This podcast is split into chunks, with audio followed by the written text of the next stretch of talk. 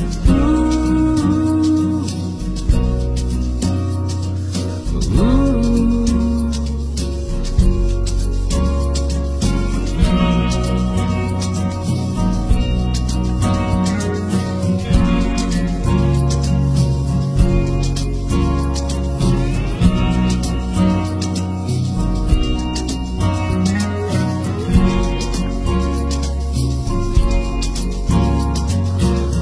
某一场雨，让这个城市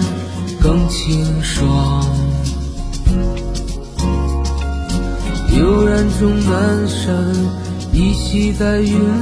里飘渺。就在这街上随便走走，你转过街口。就看到一个成熟的女人，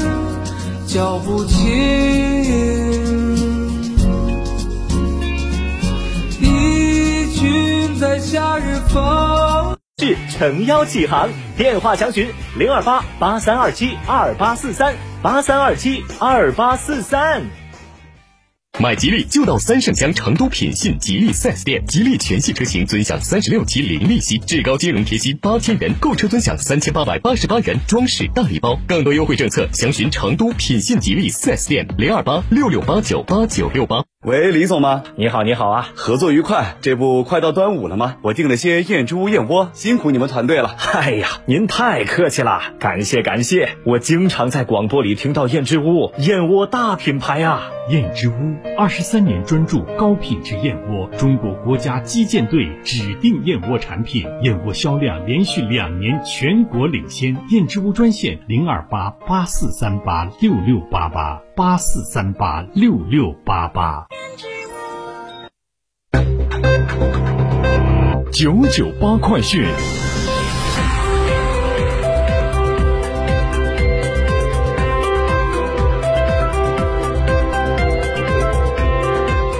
北京时间十五点零二分，这里是成都新闻广播 FM 九九八，我们来关注这一时段的九九八快讯。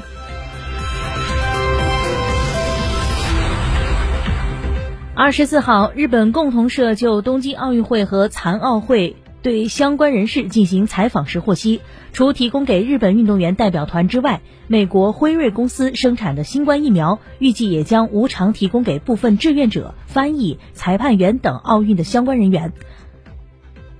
具体对象将根据与参赛选手的接触程度进一步进行探讨。据了解，辉瑞公司估计将提供约两万人份的新冠疫苗剂量，份的新冠疫苗剂量，其中日本代表团所需预计约为两千五百人份的疫苗剂量。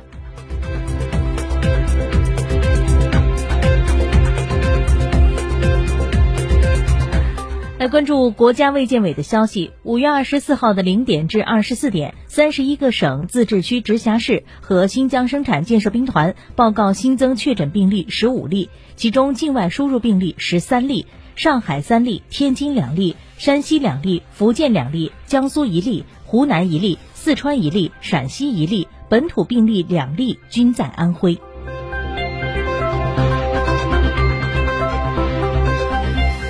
据安徽省六安市卫健委网站消息，六安市发布通知，要求所有封闭管理网格内的居家医学观察者要严格做到足不出户管理。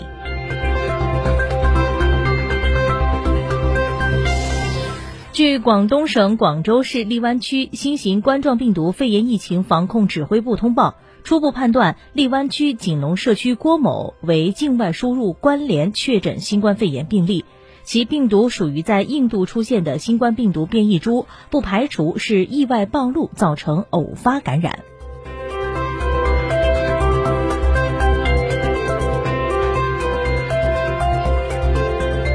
再来关注本地方面，四川昨天新增的一例新型冠状病毒肺炎确诊病例系境外输入，五月二十三号自荷兰乘机抵蓉，五月二十四号确诊。四川昨天还新增了三例无症状感染者，也被境外输入。香港特区政府发言人表示，从今天起，特区政府会采用国家卫生健康委员会就内地各地疫情风险等级所公布的名单，尚在内地属于中高风险或高风险地区的名单，到回港疫计划专题网站。国家卫健委昨天通报，全国新冠疫苗接种超过五亿剂次。自五月十三号本土多地出现确诊病例以来，全国单日接种量曾在八天内五次刷新纪录。另外，据媒体报道，截止到五月二十四号的九点，四川累计轮实现对二十一个市州的全覆盖。按照要求，第一轮省级换届风气五个巡查督查组分赴我省各地，将利用十二天时间，对十个市州换届风气开展巡回督查。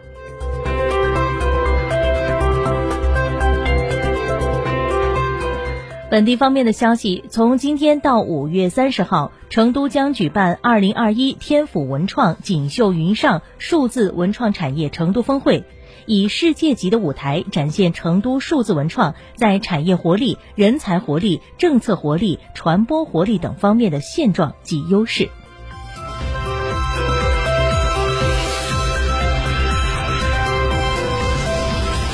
再来关注其他方面。今天上午九点半开始，小米科技有限责任公司起诉某网络大 V 名誉权侵权案在线上开庭审理。这是成都互联网法庭审理的首例案件，同时也是西南地区首件互联网法庭审理的案件。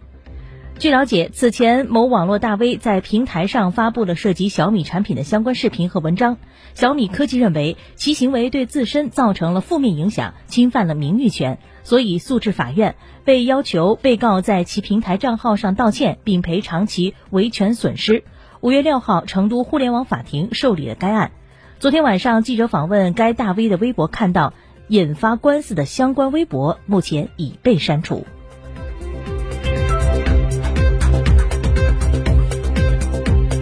再来关注新华社消息，第七十四届世界卫生大会二十四号以视频会议方式开幕。世卫组织总干事谭德赛在致辞中疾呼公平分配疫苗，力争到今年九月为全。